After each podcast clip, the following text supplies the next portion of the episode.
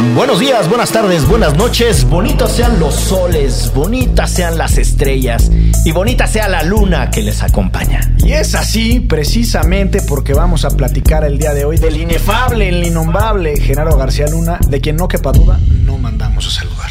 Y de casos tan tremendos que lo involucran, como el de Florence Cassés e Ismael Vallarta. Y también vamos a hablar de la forma que forma, ahí viene la reforma, la reforma al sistema de justicia penal. Esto es Derecho Remix. Divulgación jurídica para quienes saben reír. Con Ixel Cisneros, Miguel Pulido y Gonzalo Sánchez de Tagle. Derecho Remix. Estamos de vuelta en esta. Su programación favorita jurídico consular. Derecho Remix en su cuarta temporada. Super chayanesco. Siempre. Ahora sí, siempre ese, ese quote super chayanesco. Recordando la esencia por la que estamos aquí, que todo es gracias a Chayanne. Exactamente. ¿Cómo les fue en sus vacaciones decembrinas, muchachos? Ay, híjole, yo me desconecté bastante y fui muy feliz, honestamente. Era demasiada carga ya política, social en mi cabeza. Necesitaba la vacación, una chelita, una alberquita, tranqui. Yo confieso que extrañé sus voces y la fina conversación que se tiene con sus Mercedes. Y la risa de la chelagüera propiamente. También, ¿no? o sea, Ey. y sus argumentos, cabrón, y sus Sus ojos. argumentos, sí, claro. Su mirada inquisitiva. Yo me dediqué a hacer las siguientes actividades. A cuidar críos. Que, Chócalas. que también, digamos, te, te desafana un poco de la cotidianeidad. A cocinar. Cociné todos los días. Qué rico. Luego les paso unas recetas. Por a leer. favor. Por lo menos, más que las recetas, ¿por qué no nos das de comer? Claro, sí, les puedo hacer unos, unos huevitos Sí, les revueltos. puedo preparar el cereal. Unos huevitos revueltos con quelites. que es que la quesadilla. Lo que es la quesadilla. ¿Cómo te sale el sándwich de, de jamón? Muy sabroso. Sí. Jamón chingón, como diría el clásico ya, ¿no? ya saben a qué clásico me refiero, ¿no? ¿No saben a qué clásico me refiero? No. Hubo un video hace unos tres o cuatro meses muy famoso que salió un policía que llegaba a un operativo a... a- Lo no, no saben de qué. No, no, ¿no? no. Luego se los mando y probablemente lo subimos en las redes sociales de Antifaz porque es una epopeya. Me parece muy bien. Muy bien. Yo, además de extrañarlos, la verdad es que tuve el privilegio de hacer una mancuerna playa-montaña. Anduve en la No hermosa mientas, Polinesia ni nos francesa. extrañabas. En la hermosa... Qué sofisticado, licenciado. En las islas de Tahití, Morea, Bora Bora, Raitorea, Rarotonga. Parlez-vous français? Ouais, ouais, c'est un peu. Un peu. Un peu. Un peu. Un petit peu. Je suis Gonzalo. Je suis avocat, je suis mexicaine. Qu'est-ce que c'est? Que- Qu'est-ce que c'est la parole eh, que le parle français? Qué bonito. La esencia del francés, si le echas la crema y la galleta suficiente, ya avanzaste en un 50%. en, el, en el dominio de la lengua, ¿no? Y incluso si escupes un poco, ya con eso tienes el 70. O sea, haces. Sí. Je suis Gonzalo, je vais la rue de no sé qué de Notre Dame. Oh là là, c'est très fatigant. C'est très fatigant. Y le tienen que hacer el, el gorgoreo. El- Y y luego- yo soy fatigué. Sí, y si te pones un poco así medio nefastón, todavía más, ¿no? Ah, no, además si te pones como insultivo y prepotente. Claro, claro. Mi abuela era francesa. Pues muy bien. Pero aquí a estos micrófonos nos trajeron a abordar los temas de la realidad jurídico-política nacional. No de Vamos a iniciar, vacaciones. exactamente. Vamos a iniciar con una pequeña cápsula sobre quién chingados es Gera- Genaro García Luna. Que no Gerardo. Genaro, Genaro. Vámonos. Genaro García Luna es un político mexicano que fue titular de la Secretaría de Seguridad Pública durante la administración de Felipe Calderón. También desempeñó cargos en el Centro de Investigación y Seguridad Nacional, CISEN, y en la Procuraduría General. Es considerado el gran estratega de la mal llamada Guerra contra el Narcotráfico. La revista Forbes lo incluyó en la lista de los 10 hombres más corruptos de México en 2013 y la periodista Anabel Hernández lo acusó de ser un fuerte colaborador de El Chapo Guzmán. Fue detenido el 9 de diciembre de 2019 en Texas, acusado de conspiración para distribuir internacionalmente cocaína y dar falsas declaraciones al gobierno de Estados Unidos para conseguir su ciudadanía en este país. García Luna se declaró inocente ante la Corte del Estado de Nueva York, donde se llevará a cabo el proceso en su contra. Nada más y nada menos que esas son las travesuras y los antecedentes de este muchachón. ¿Qué te parece, amigo? Digamos que llegó al- a buenos peldaños en el servicio público de esta honorable patria, ¿no? Está cabrón. Pero, pero sí era como mucha su relación con Calderón, ¿no? O sea, no previamente no era acá que dijeras, ay, ese muchacho va a ser el que tenga la Bueno, con el- estrategia pues, con- de este con país. Fox. Lo inventa Fox, ¿no? Con la cuando era encargado de la Agencia Federal, Federal de Investigación. Sí, sí. Y luego ya propiamente con Calderón, pues es secretario. Es quien le da el Es empuje. el policía, exactamente. Que por cierto, eh, esta idea de que sabía de policías es muy cuestionada por eh, algunos analistas de seguridad pública que decían que una cosa era la fantasía que él tenía de que le entendía a los modelos policiales y a las estructuras y a las jerarquías y las reformas y bla, bla, bla, pero que el fulano en realidad tampoco es que fuera un experto propiamente en asuntos policiales. Bueno, de policía y de seguridad, ¿no? Pues sí. que, son, que son, digamos, causa y consecuencia, pero no es lo mismo. No, no, van de la mano, pero no son lo mismo. Ahora, concentrémonos tantito en su caso, porque me parece que sí es una ondota muy densa que este país resuelve sus complejidades judiciales y su relación con los casos más densos. Podríamos hablar, por ejemplo, de defraudaciones bancarias o de lavado de dinero, la corrupción de Walmart, de un montón de casos de alta relevancia que en México no pasan por los tribunales, pero en Estados Unidos sí. Pero para no hablar de esos casos, o sea, lo que quiero decir es que no es solamente los asuntos de narcotráfico o la corrupción política, pero más recientemente son esos casos mexicanos los que se terminan dirimiendo en los tribunales de nuestro país vecino. Sí, y ahí creo que hay un muy evidente referente de análisis, que es que en México no tenemos la capacidad institucional, ni siquiera la voluntad política, diría yo, para procesar estos casos. Es tal el nivel de impunidad y la corrupción está tan compenetrada en todos nuestros niveles de gobierno que resulta casi imposible, si no es que es una entelequia, pensar que un individuo como estos puede ser juzgado y procesado aquí en México. Sí, la neta es que nunca lo creímos, ¿no? O sea, por lo menos cuando yo vi la noticia, este, sí dije, sí, tenían que ser los gringos. Aquí la justicia mexicana, aún con un presidente como Andrés Manuel López Obrador, no creo que se hubiera atrevido a hacer algo así.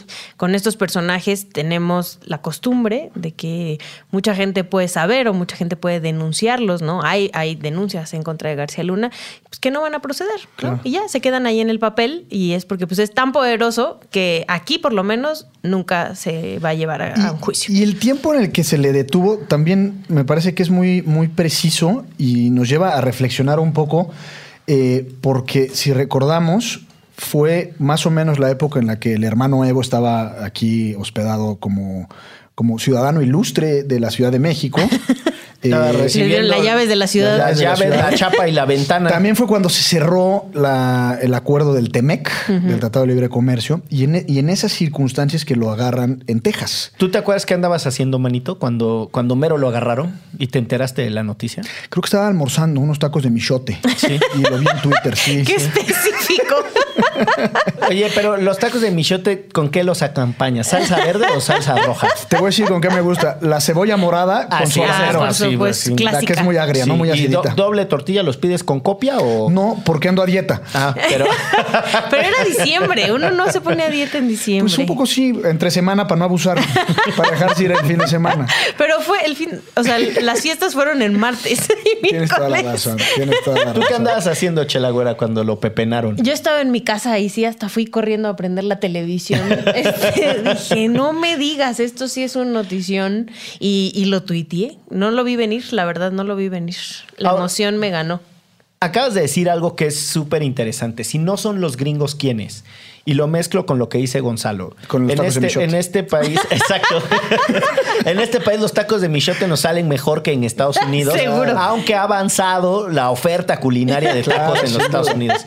No, pero eh, efectivamente no hay capacidad institucional para procesar casos de ningún tamaño y mucho menos los de alto impacto que le dicen, ¿no? A, estas grandes eh, persecuciones criminales. Sin embargo, y quiero ser bien insistente en esto, los gringos también son bien mañosos. O sea, la gran cantidad de personajes públicos a las que eh, los gringos, la gran cantidad a la que los gringos, tiene que ser en singular también el artículo, ¿verdad? A la que los gringos premian, les dan reconocimiento, ciudadano no sé qué, los felicitan por su colaboración contra el narcotráfico. Y años después se los pepenan. Piensen en Tomás Yarrington Rubalcaba y en Eugenio Hernández, dos exgobernadores de Sí. Tamaulipas que tenían una extraordinaria relación con los gobernadores de Texas en su momento, cada uno de ellos, y después, ñácate, cabrón. Pues es que eres útil hasta que dejas de serlo, ¿no? Yo creo que ese es el punto. Entonces, es una mezcla de que tienen mayor capacidad institucional, pero que también son muy instrumentalistas. Eso es un poco lo que quería destacar, si y me también, permiten. o sea, bueno, aquí se habla de que puede existir una negociación, ¿no? Y que nos diga este quién más estaba involucrado de lo que lo están acusando a García Luna. Y lo que pasa, justo hace unos, unas semanas acaban de salir libres algunos en Estados Unidos acusados de crimen organizado que fueron testigos en varios casos, porque, bueno, es el cambalache, ¿no? Si acusas a gente de más arriba, te dejamos salir. Esto no pasa con gente como el Chapo, me queda clarísimo, pero a lo mejor con García Luna, que él además se declaró inocente, a diferencia de quienes ya están, lo que según entiendo, y ustedes me, me- especificarán más, este, si se no, no se pueden declarar inocentes y luego hacer un trato, se tienen que declarar culpables y luego hacer el, el trato, ¿no? Sí, o sea, ahí hay esta cuestión de cuándo cooperas y cuáles son los privilegios o los beneficios que obtienes por eh, hacer una mm, Como en la ley y el orden. Siempre, Tin, tin. siempre volvemos a la ley. ¿no? Que por cierto, tres días en estas vacaciones me dormí como a las 5 de la mañana volviendo a ver la ley y el orden. Válgame. Pero yo, yo creo que ahí hay una cosa muy interesante. Independientemente de cuáles son los beneficios que se consiguen, las grandes familias del narcotráfico mexicano están enlistadas también por su capacidad de cooperación con las autoridades de Estados Unidos. De ¿no? acuerdo. Este, Zambada, uno puede citar nombres y están ahí en los expedientes de cooperación con la DEA. Ahora, cada una de esas cooperaciones tradicionalmente eh, lo que buscaban era incriminar a otros o saber el tamaño del mercado. Yo creo que en el caso de García Luna la discusión en México está tomando otro vuelco porque es a quién puede embarrar, quién anda nervioso o quién no de lo que pueda soltar García Luna por zafarse él, ya sea del tamaño de la acusación, y esto tiene que ver con lo que dice Ixchel, si se declaran inocentes no importa, el fiscal puede seguir negociando Mm, eh, los años de pena. Entonces, te reducen los años que solicitan de pena o el tipo de pena a cambio de cooperación, independientemente de que tú te sigas declarando inocente para seguir llevando el juicio a cargo. Yo, cuando, cuando pensamos en el compadre Genaro García Luna, me, me- me viene a la mente también Juan Qué Collado. feos compadres tienes. Sí, ¿eh? sí, sí. Pero me viene a la mente Juan Collado. Juan Collado, y todo es especulación, por supuesto, pero cumplía la función de ser el abogado de la mafia del poder, del régimen, de sacarlos de las peores. Y del otro lado, pues tienes al policía, que también de alguna manera es como un centro neurálgico de la gran operación. Pensemos, ahora sí pensemos en la verdadera mafia del poder, que involucra a todos los malos de los más malos, incluidos políticos, narcotraficantes, etcétera. Y creo que Juan, eh, Genaro García Luna jugaba un papel similar al de Juan Collado. ¿Y a qué me lleva este, este comentario? A que toda esta lista de personajes indecibles e inefables que están siendo detenidos por la cuarta transformación, sería otro análisis, me parece que, que Genaro García Luna debería estar en esa misma lista.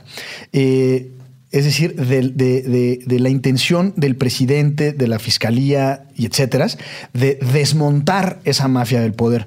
Y por eso creo que hay mucha gente que debe estar nerviosa. Uno de ellos es el, el propio Gualo Medina Mora, que ya está en su casa, el propio Felipe Calderón eh, y el, el propio Tomás Herón. Es decir, una buena lista de personajes que en Murillo algún momento. Cara. El propio Murillo Cara. Hasta Peña. El propio Peña. Híjole, estaría bien bonito, ¿no? Todos en el botiquín juntos. Ahora, volviendo al tema de qué sucede en los juicios de Estados Unidos que no pasa necesariamente en México. eh, Genaro García Luna estaba en un proceso, aquí no me sé el detalle, pero estaba en un proceso de naturalización, ¿no? O sea, él, él está solicitando ser ciudadano estadounidense. En la Unión Americana. Exactamente. Sí, Y eh, entre todo ese proceso, de repente le revienta el caso.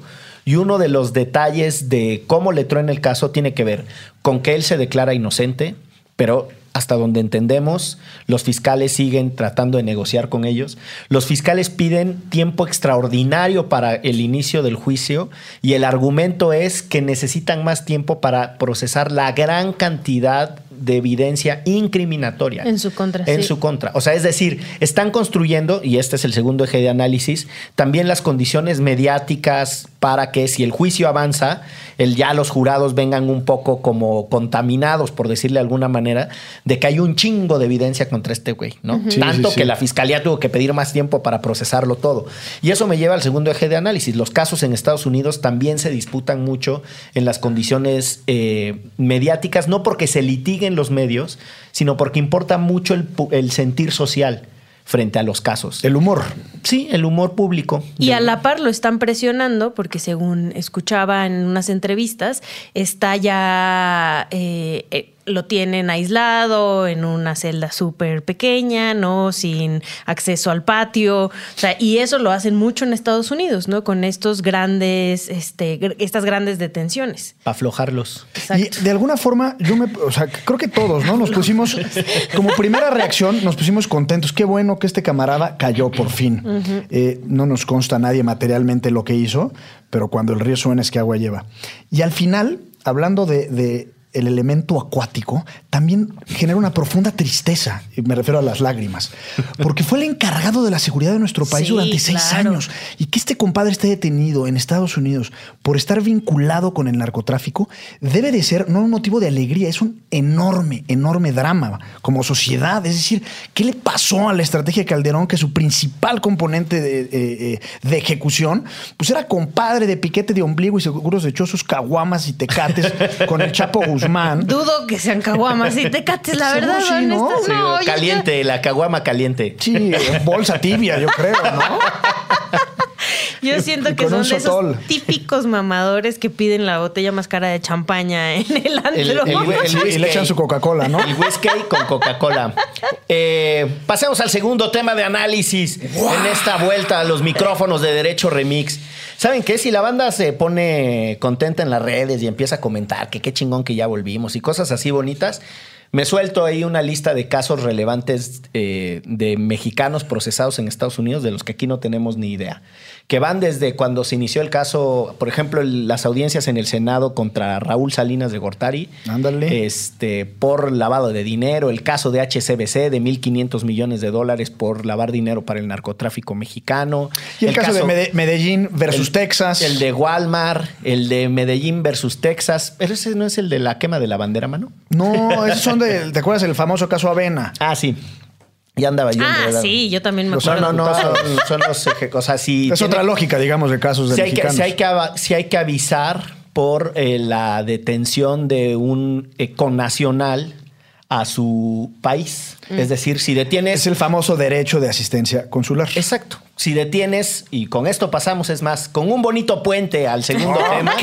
Si tú detienes. Y eso de la- puente es solo por la nostalgia, ¿no? La nostalgia. Es que la nostalgia.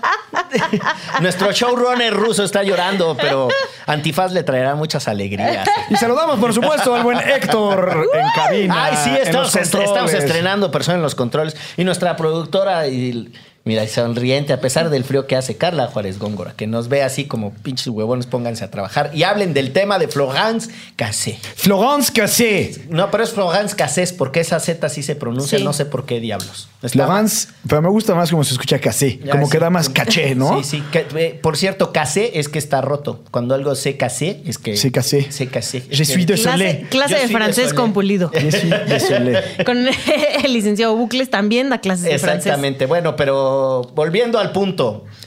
Nada, tú. Para quienes no ubican este caso, va en una forzada síntesis de los labios de Chelagüera. Así de. Ay, nada más por si andaban ustedes. Sí, adelante, Chelagüera. Arráncate, Chelagüera. Tú que sí leíste el libro de Jorge Volpi, porque yo en realidad leí la contraportada y lo presumo en las pedas. No, hombre, pero si leyeron el libro de Jorge Volpi, se ve que sí le invirtieron, porque son como 700 Pues sí, está bien largo. Yo, yo, sí, leí batallé. Yo sí, sí, no me lo leí completito, sí batallé. Pero cuéntenos. Este, pues una vez ahí en el, en una, estábamos viendo todos la televisión en la mañana, viendo a Carlos Loret de Mola, y de repente vemos que detienen a unos presuntos secuestradores. Y yo digo presuntos porque yo no soy como Loret de Mola, que les lo señalaba como secuestradores, en los que estaban Ismael Vallarta y Florence Cassés. em, quienes tenían supuestamente retenidas a tres víctimas en un rancho, en el rancho Las Chinitas. Hombre, tengo memoria de... en este caso nada más. Y bueno, en vivo vimos... Bajo el emblema de los Zodíaco, ¿no? Después van armando el caso para que la, banda se llame Los Zodíaco. Pero en ese momento solo los detienen y en vivo los entrevistan y los inculpan y ponen sus caras. Y es más, hay, un, hay una imagen, porque además yo este caso se lo pongo a mis alumnos, por eso no es que la verdad lo tenga tan fresco, sino que lo pongo cada semestre. Eh, están grabando en vivo Televisa y TV Azteca a Ismael Vallarta y se ve que le pegan en vivo. O sea, le dicen, ya rompí tu pluma, manito, perdón. No, pues. Este, luego me indemnizas. Le están preguntando algo y el policía federal que está atrás de él le pega en, la parte de atrás de las rodillas y se dobla. Entonces. El famoso empellón. Exactamente. Y entonces él dice, me están pegando, ¿no? Pero todo, todo esto lo estábamos viendo en vivo. Y bueno, este, una periodista de Televisa también, pero del del equipo de Denise Merkel, Yuri, eso sí ya no me acuerdo su apellido. Eh, no me acuerdo. Lo que recuerdo es que en el libro mencionan que es de origen colombiano. Exacto. Eh, es una chica que dice, ay, esto está rarísimo, ¿no? O sea, como así se ve demasiado bonito para ser verdad y todos los secuestradores dicen, sí, sí, sí. Eh, digo, todos los secuestrados dicen, ellos fueron y además están violando este, la presunción de inocencia porque los están pasando en cadena nacional. Y empieza a investigar la periodista y se da cuenta, bueno, no se da cuenta, alguien dentro de Televisa le deja los videos originales en el, su escritorio y, cuando los ve, se ve que hay un previo y entonces donde están ensayando la entrada a esta casa. Propio para una novela criminal. Exactamente. Y entonces es, no, no, no, que se repita porque no salió bien el poli que aventaba la puerta y no sé qué. Y entonces dice, esto es un montaje de una detención. Y, al, y, en, en, todo este proceso, bueno, tanto Florence Cassés como Ismael Vallarta, sobre todo Florence, desde el principio se declara inocente y dice que a ella no la detuvieron en ese momento, que la detuvieron un día antes y que la tuvieron todo el día. retenida, este, insultándola, golpeándola, Déjame ser un poco sospechosista. ¿Estos compadres, o sea, las alegadas víctimas, sí fueron secuestrados por alguien o ni siquiera? No, sí. Sí. Y eh, Florence Cassés decía, me, me detuvieron un día antes, pero sin deberlas ni temerlas. O sea, ¿cuál es su alegato? No, sí, o sea, que ella iba con Ismael en la carretera y los detienen a los dos y entonces los, los... O sea, siembran, siembran, digamos, estos secuestradores. Exacto. Y si lees el libro de Volpi, te das cuenta que en el expediente no hay pruebas, a diferencia de lo que dice la señora Wallace. Eso no es, yo no estoy diciendo que Ismael y Florence sean inocentes, a lo mejor sí hicieron algo, pero en el caso que tienen, no prueba que ellos secuestraron a estas tres personas y ya después les empezaron a meter un, un montón de otros secuestros y a toda la familia, bueno, no a toda la familia de Ismael, pero a un sobrino, a un tío de Ismael, a un hermano, los meten también a la cárcel y es cuando crean esta onda de los zodiaco. zodiaco. Y hay unas entrevistas que hace Denise Merkel donde está García Luna este, Cárdenas Palomino, eh, donde les preguntan sobre estos casos, si hicieron un montaje, hicieron un montaje. Total que al final se ven con la espada en la pared y lo que dicen es la televisora nos pidió que hiciéramos este montaje, echándole la bolita a la televisora. Pero al final lo que están diciendo es que eh, no solo violaron la presunción de inocencia, sino que alteraron pruebas, este, pusieron testigos que no eran, etcétera, los llevaron de un lado al otro. Y lo que denuncia Ismael es que en todo este proceso él fue torturado, ¿no? Y toda su familia. ¿Y sigue preso Ismael? Ismael sigue preso. Florán salió libre y este pues es el, el caso eh, pues no sé, uno de los de la Suprema Corte que yo más recuerdo, porque ya ahí si quieren ustedes entrenle al quite, pero también dentro de la Suprema Corte estuvo muy buena la decisión de cómo si salía o no Florence. Y una de las cosas fascinantes de este caso, o sea, que, que creo que abre, bueno, para empezar abre muchas discusiones, la eterna tensión supuesta entre los derechos de las víctimas y los derechos de los acusados o de las personas acusadas de algún delito cuando eh, las personas alegan que si hubo vicios de procedimiento, eso por qué tendría que dejar libre a alguien que sí cometió un delito, porque no se entiende bien que el derecho de la víctima propiamente no es a que alguien sea castigado, el derecho de la víctima es a que la autoridad se comporte de manera diligente. Déjenme ser bien pinche insistente en esto.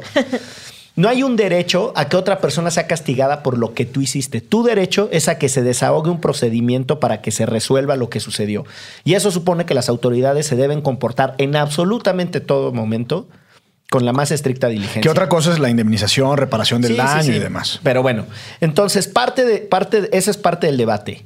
Y ese debate de si se violaron o no los derechos de Florence Cassés abren la puerta eh, a una nueva discusión porque la muchacha sale a los medios a decir que toma chango tu banane, que le va a presentar, dirían eh, los, los Que abogados. por- aprovecho para mandarle un saludo a Consuela Banana A Fuck. Consuela Banana Fuck, sí, que nos- hablando de eh, gran escucha de Derecho Remis.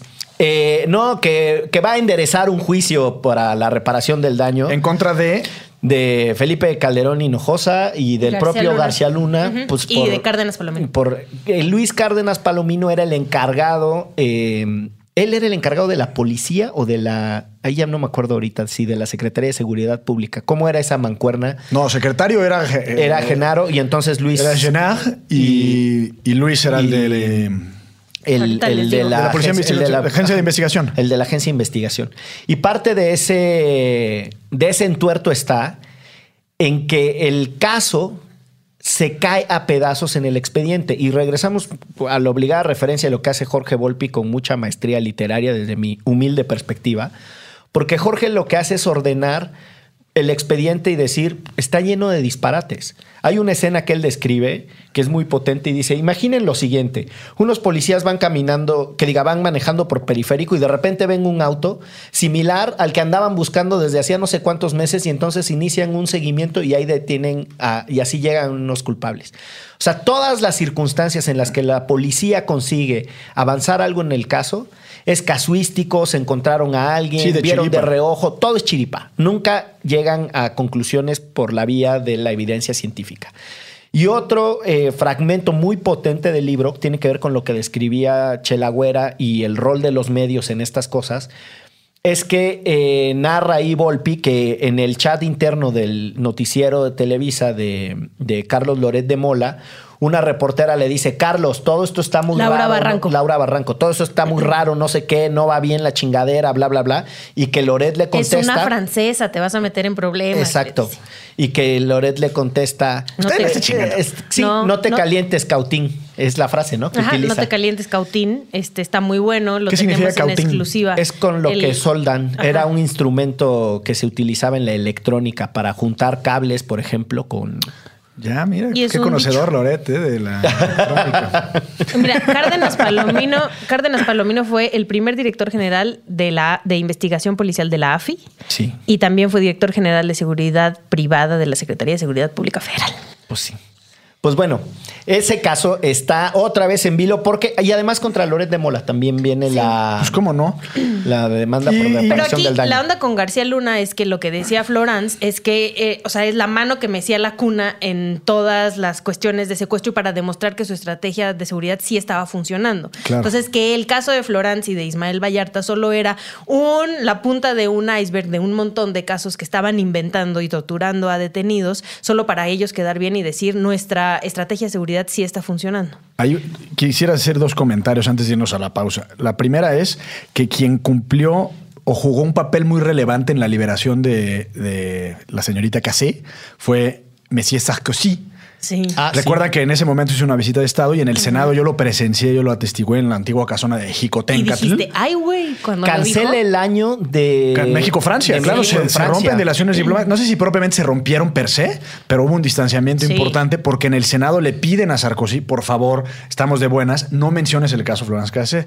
Y Sarkozy, como bravo y brioso que era, lo primero que dice es, tienen a una ciudadana francesa detenida de manera ilegal. Recordemos que en ese momento también estaba el documental de presunto culpable, Exacto. que generó toda una, digamos, una melcocha mental en los ciudadanos de sí, pues si esto es lo que sucede en un caso cualquiera, eh, pues, ¿por qué no en el de Florence Cassés? Y por último, una reflexión muy sentimental. Imagínense el drama que implica que una televisora, la más poderosa del país, con el secretario de Seguridad Pública, monten todo un mini documental para hacernos creer que ya habían cachado a un delincuente. Es gravísimo. Y es una de las razones por las cuales a Genaro, nos da gusto que Genaro García Luna esté tras las rejas. Sí. Nos da mucho gusto, la verdad. La verdad es que el caso de Cassés tiene para todas las aristas. Este tema de, de las tensiones diplomáticas entre los países y las declaraciones de, de Sarkozy y tal, hay un tecnicismo muy importante que cuando se ponen tensas las situaciones entre los países, se pone de a peso el kilo de caca. Que por cierto, le mandamos un saludo a Alain Delon, que recibió a Florence Cassés en el aeropuerto de París una vez que fue Sí. liberada. Y si, y si les interesa este caso, lean una novela criminal de Jorge Volpi. Está muy larga, pero está muy buena. Vamos a una pausa para que se enteren de toda la información importante de cómo hacerse patreones de Antifaz. Y después regresamos. Ayúdanos a llegar a más personas y seguir elevando el debate. Conviértete en nuestro suscriptor en patreon.com diagonal antifaz.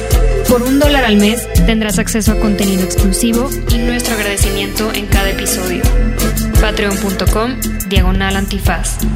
Todo el dinero que recibamos lo reinvertiremos en publicidad para incrementar nuestra audiencia y ser una comunidad más grande. Patreon.com diagonal antifaz. Elevemos el debate. Acuérdense que cuando terminemos de, de hablar de, de estos temas tan serios, les vamos a contar lo que pasó en la Casa Criatura, que la verdad nos tiene sumamente preocupados, así que quédense con nosotros. Y además está eh, netamente relacionado con, con el holgorio que andamos tratando, ¿no? Totalmente. con este chiringo. totalmente, totalmente. Pues bueno, Propio de complot mongol de Rafael Bernal, ¿no? exactamente. Necesitamos un investigador de ese calado en estos momentos. Eh, La reforma al sistema de justicia penal. qué pinche Tun, tema. tun.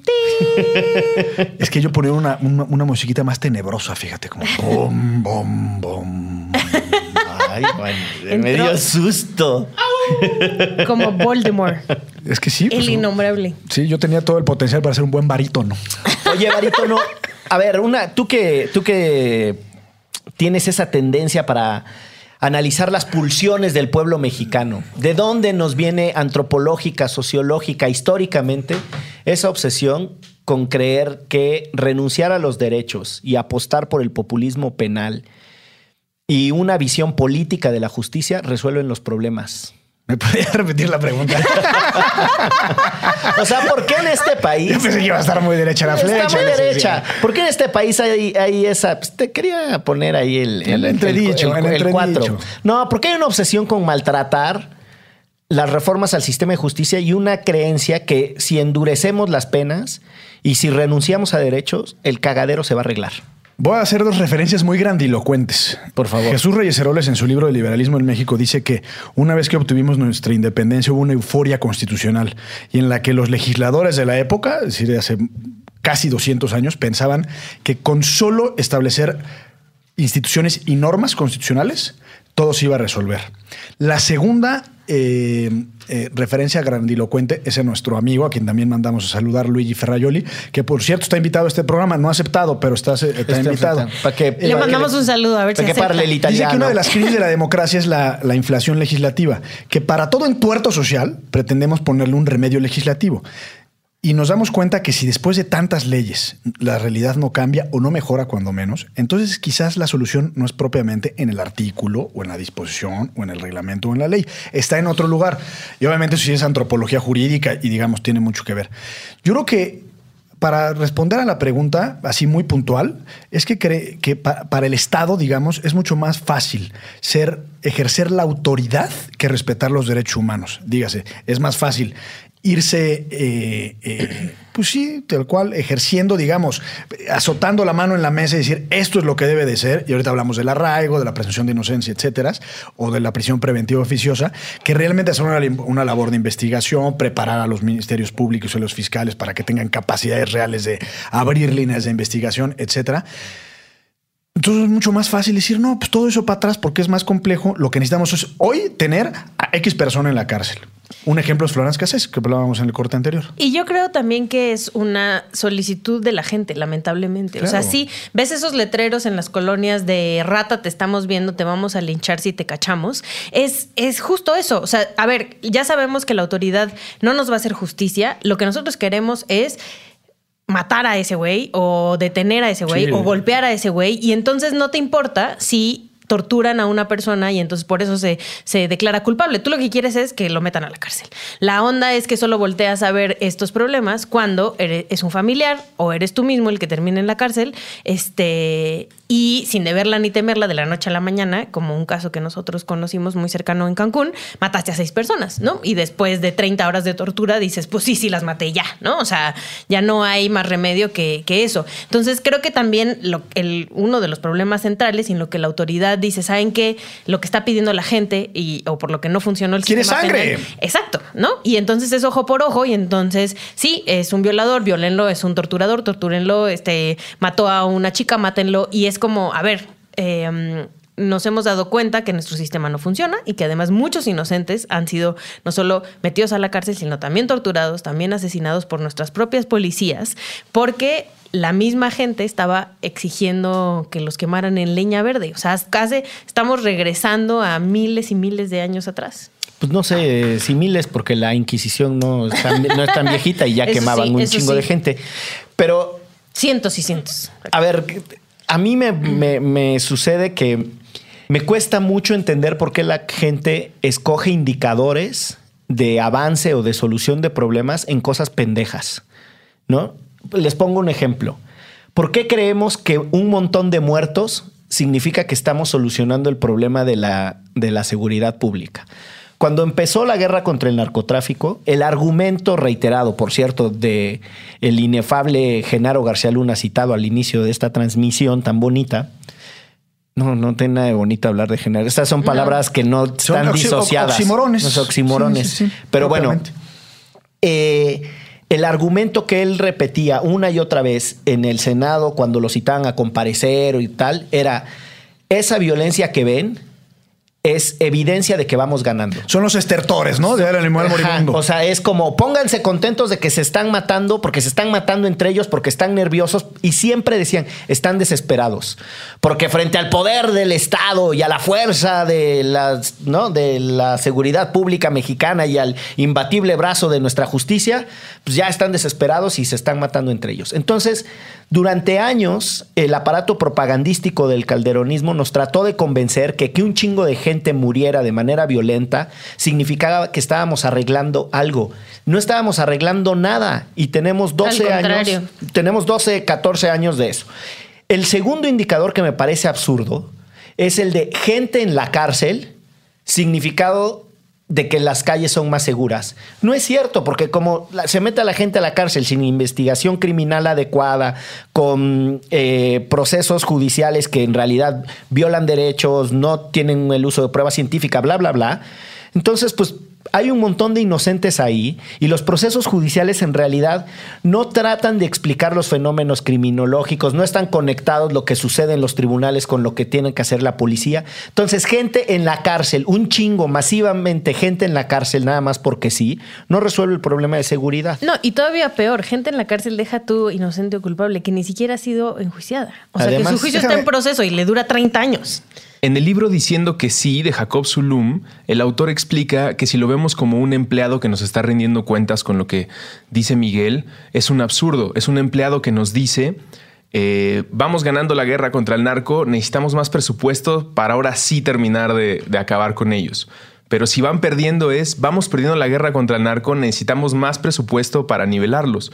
Entonces no importa cuál sea el resultado de, eh, de este indicador, siempre requiere más presupuesto. Nu- nunca hay un escenario en Es el como- que se gire. Es como la guerra de Vietnam, no si. O sea, Nixon pedía y pedía más presupuesto y pedía más tropas bajo la idea de que estaban a punto de ganar todo el tiempo, estaba a punto de ganar y si se dejaban en el empeño, todo ese esfuerzo y todos esos muertos Se iba a perder. Se iba a perder. Cuando en realidad el problema no era de causa. Nunca debiste haber entrado o nunca debiste haberlo hecho así a Vietnam o al sureste asiático, ¿no? Y en este caso a la guerra contra el narco. Claro. O sea, nunca debiste haberlo hecho así y por eso estamos en este problemón tantos años después y seguimos, ¿no? Y regresamos entonces a los indicadores eh, tontos que escogemos como sociedad y de lo que nos tenemos que hacer cargo.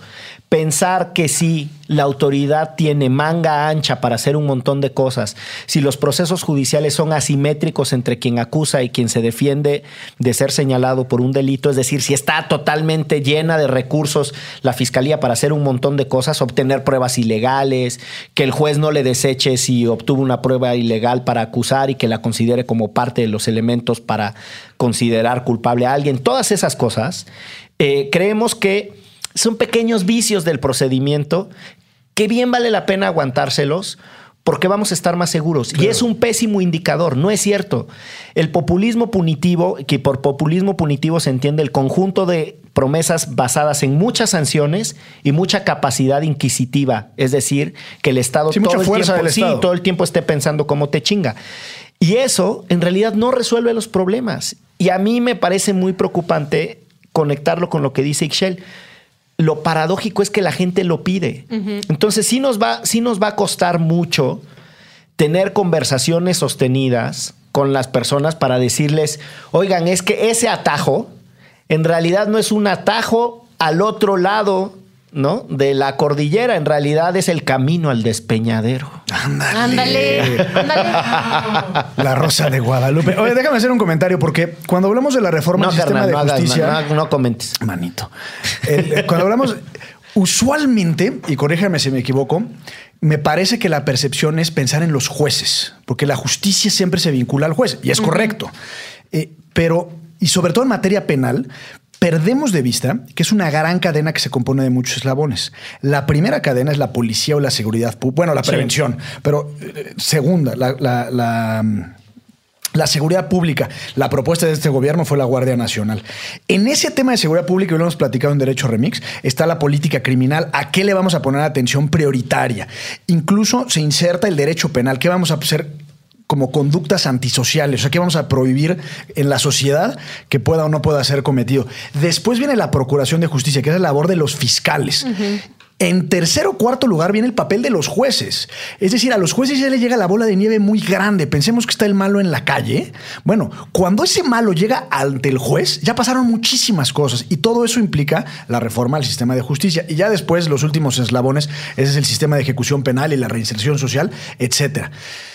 A mí me preocupa una cosa, y, mucho en realidad. Este gobierno, desde que se hizo gobierno, desde que tenemos una cuarta transformación corriendo hacia el futuro, eh, se ha empeñado en deslegitimar el papel en la democracia de los jueces. Si ustedes no son electos por el pueblo, el presidente López Obrador, cada que puede en las mañanas, señala a los jueces. Recordemos que en junio del año pasado a un juez lo señaló directamente, le dijo, si vuelven a dar una suspensión en contra de un proyecto de infraestructura como el aeropuerto de Santa Lucía, los vamos a señalar porque ustedes son contrincantes políticos, sabemos de quién, a quién le hacen caso. Eh, y distintas reformas que han tratado de minar la autonomía e independencia del Poder Judicial.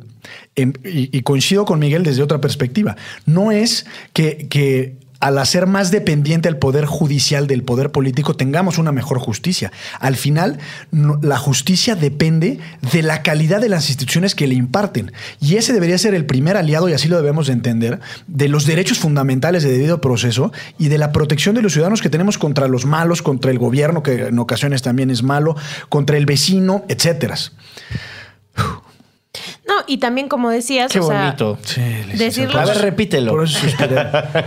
decir con nombre y apellido, ¿no? O sea, no estamos volteando a ver a los policías, a los ministerios públicos, a los médicos forenses, que son parte de todo esto que cuando ya le llega al juez el caso y los policías le dieron sus cates al, al detenido, pues sí, aunque sea secuestrador, lo que dice la ley es que tendrían que liberarlo. ¿Por qué? Porque lo torturaron. Entonces, lo que tenemos que hacer es decirle al policía, no tortures a los detenidos. Busca pruebas al Ministerio Público y al propio policía este, para que podamos meterlo a la cárcel sin necesidad de que le saques a golpes una, una declaración de culpabilidad, porque se puede caer, así sea culpable. Y lo que tendríamos que entender este, nosotros como ciudadanos es que neta, el, el, pedir que lo declaren culpable, ¿no? Y, aquí voy a volver a mencionar a la persona, creo que la persona menos grata de las, y mira que hay muchas este, en este país, exacto, eh, que es Isabel Miranda de Wallace, que ella lo que quiere es supuestamente ver a la gente en la cárcel, ¿no? Pero ella está dispuesta a que torturen a los detenidos con tal de que estén en la cárcel. Eso no está bien. O sea, ¿por qué? Porque además... Em, pon tú, ponemos en la mesa que te vale este, que torturen a un culpable a mí no me vale, pero hay mucha gente a la que le vale porque es culpable, ¿no? Y, lo y si lo torturan, lo matan o lo que sea, que lo metan en la cárcel. Pero puede ser que esa persona sea inocente y ya pasó por un proceso de tortura horrendo y que después va a pasar por un proceso en la cárcel terrible, este, solo porque tuvo un mal día y se le cruzó a un policía y dijeron tú eres el culpable de este caso, ¿no? Dos reflexiones que me surgen de este tema de la reforma pretendida reforma al sistema de justicia. Si no saben del todo de qué estamos hablando, a finales del año pasado el gobierno federal anunció en unos foros que se iba a lanzar a reformar al sistema de justicia. Encabezó esos foros principalmente Julio Scherer como el consejero jurídico de la presidencia que llevaba la voz cantante, presentando algunas ideas generales con otras, con Olga Sánchez Cordero y algunos otros actores. Eh, también Monreal desde el Senado y el, ministro Saldívar desde la Corte, etcétera, etcétera. Todo ese proceso eh, presenta un contraste con lo que está sucediendo en la Ciudad de México y la reforma al sistema de justicia que propusieron con la ratificación de Ernestina Godoy y con la creación de un panel de especialistas que apoyaron a la discusión, etcétera, en donde estuvo, entre otras, Ana Laura Magalón y Edgar Cortés. O sea, personas de la sociedad civil, de la academia este, relevante, etc. Esa propuesta que se hace para la Ciudad de México es la antítesis de lo que aparentemente el gobierno federal quiere presentar. Son inconexas, no solo son inconexas, son contrastantes, son... O sea, va bien la de la Ciudad de México. La de la Ciudad de México va bien. Es, es, lo, que, lo que cuesta asimilar es cómo el mismo proyecto político que es Morena presenta dos soluciones a la seguridad pública tan tan diferentes, tan disímiles, porque la de la Ciudad de México apuesta por muchos de los elementos que Ixchel mencionó, forense, ¿qué haces con la policía? La policía como el primer actor para recabar evidencia, bla, bla, bla. Muchas cosas por ahí. Segunda cosa que, me, que toda esta discusión, cuando hablan de los pequeñitos problemas del procedimiento y que es, ay, pero una prueba que fue obtenida ilegalmente como un allanamiento o una invasión de una comunicación privada, para no pensar solo en la tortura, ¿no? Hay muchas pruebas que se obtienen de manera ilegal, que sí, que se puedan utilizar en los juicios.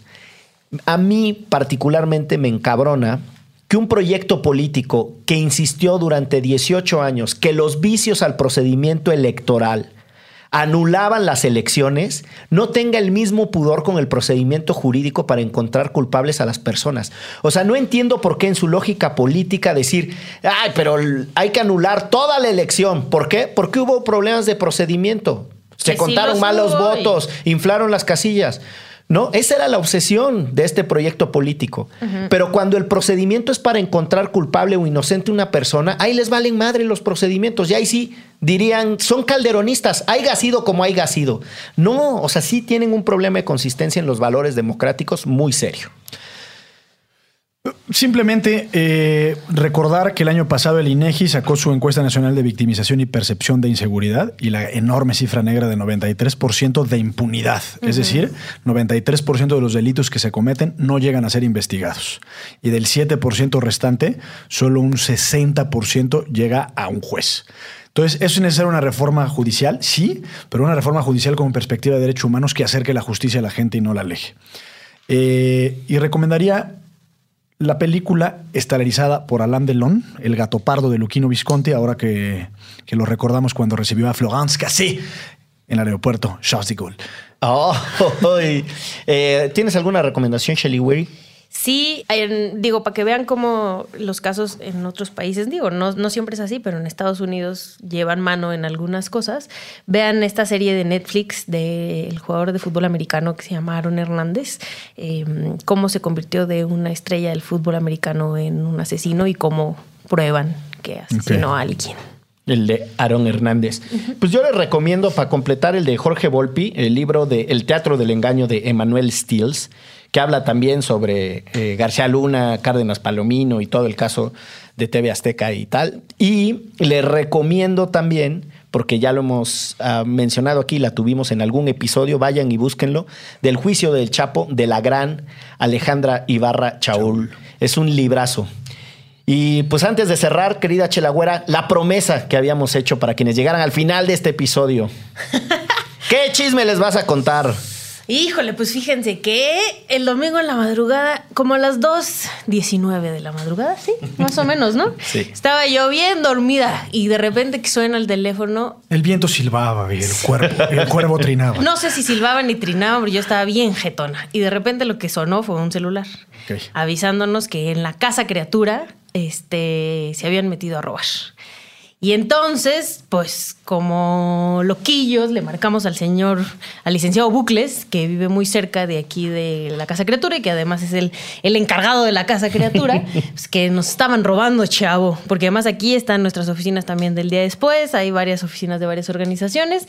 Y pues ya tú puedes contar lo que pasó, porque yo ya no llegué hasta acá. Este, cuando Se llegan- puso sus deportivos, antifaz en mano. Y me eché a correr. Casa Criatura, que es un espacio de muchas organizaciones convencidas de que este país tiene, tiene mejora. eh, y en donde está la cabina de antifaz, este, fue allanada. Por suerte tenemos un gran sistema de seguridad con varios sensores conectados, la alarma, etcétera. Y eh, los amantes de lo ajeno dirían en, en- Los hermanos Brennan, ¿no? Los gemelos, los Los gemelos Brennan. Brennan. Este, se andaban tratando de llevar cosas, pero ya estaba aquí la fuerza pública y tal, porque aunque trataron de desconectar algunas cosas, no pudieron porque está, hay dos módems para mandar señales por una cuestión de seguridad. No les detallo demasiado, pero hay un, importan los sistemas de seguridad complejos, tristemente en este país. Pero este, pues eso nos va a costar todavía invertir más en seguridad, nos va a costar reponer algunos eh, tiliches menores que se llevaron, pero sobre todo importa porque la actuación de la policía ha sido un desastre desde que llegaron y después la capacidad de investigación en carne propia la estamos viviendo con sus limitaciones. Hay que denunciar cuando pasen estas cosas, es súper importante. Necesitamos organizarnos como vecinos, es la segunda recomendación. Y lo tercero es, eh, tengamos medidas razonables de seguridad, pero tampoco nos volvamos paranoicos. O sea, yo creo que hay que cuidar la salud mental de nuestros espacios y la fina convivencia. Y cuarta, leer el proceso de Kafka. Exactamente. Nada que ver, ¿no? Nuestra policía con la de la ley y el orden. Exacto. Tin, No, tin. no son contrastantes. Por cierto, lean, este, hay un artículo muy bonito de cuando Kafka como abogado ganó un juicio muy importante contra una aseguradora, Ah, cuando era muy jovencito. Eh, síganme en arroba nomus77. Arroba GS Tagle. Yo soy arroba chelagüera en todas las redes sociales. Bueno, en Facebook soy Ixchel L. Cisneros. Esto fue Derecho Remix. Chao.